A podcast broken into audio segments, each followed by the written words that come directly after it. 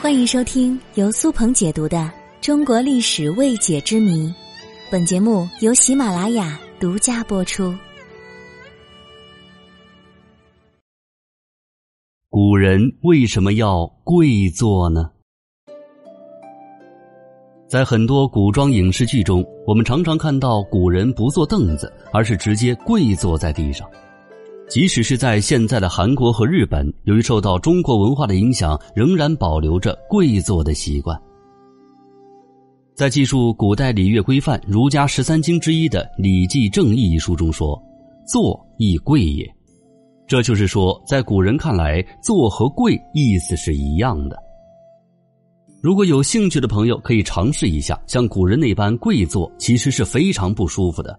没坐多久，双腿就会发麻的。那么，古人为什么形成了跪坐的传统呢？又是从何时开始坐在凳子、椅子上的呢？古人跪坐的习俗可以追溯到远古的茹毛饮血时代。在当时，生产力极为落后，并没有什么可以坐的东西，通常都是坐在动物的兽皮之上，而兽皮质地较软，并且没有能够依靠的地方，加上当时的妇女需要长时间的坐在地上劳作制造工具。因此，跪坐变成了最适合的姿势。再到后来，其实人们已经发明了凳子和椅子了，但是古人仍然会选择跪坐，那是因为在那时的人看来，只有跪坐才是符合礼仪的，而巨坐被当时的人们看成是野蛮无礼的。这巨坐呢，指的就是两脚和臀部着地，两膝上坐，这种做法就类似于现在的坐了。在西汉刘安所著的《淮南子·说山训》一篇中，便对坐姿礼仪进行了评价：以非义为义，以非礼为礼。譬由裸走而狂人，盗财而与齐者，窃简而写法律，蹲具而诵诗书。在他看来，不合规范的坐姿就和裸奔偷窃一般，是非常无礼、没有教养的行为。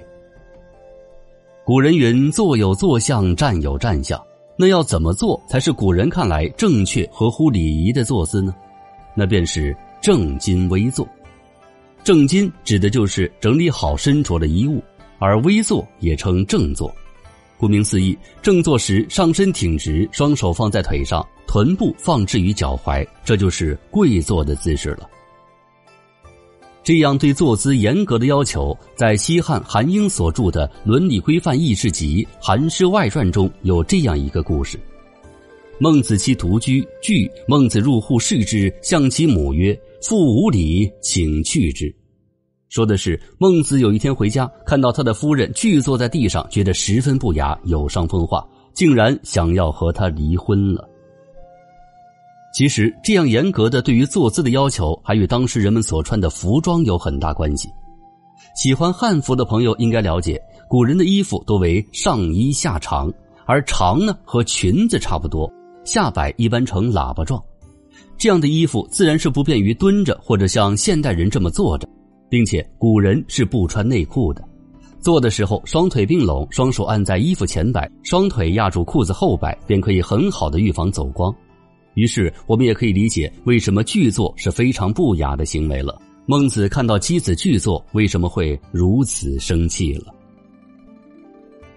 但是，跪坐的习俗在南北朝时开始有了改变。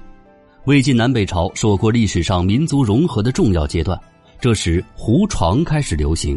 胡床呢，其实就是北方少数民族骑马时所携带的简易的可折叠的马凳。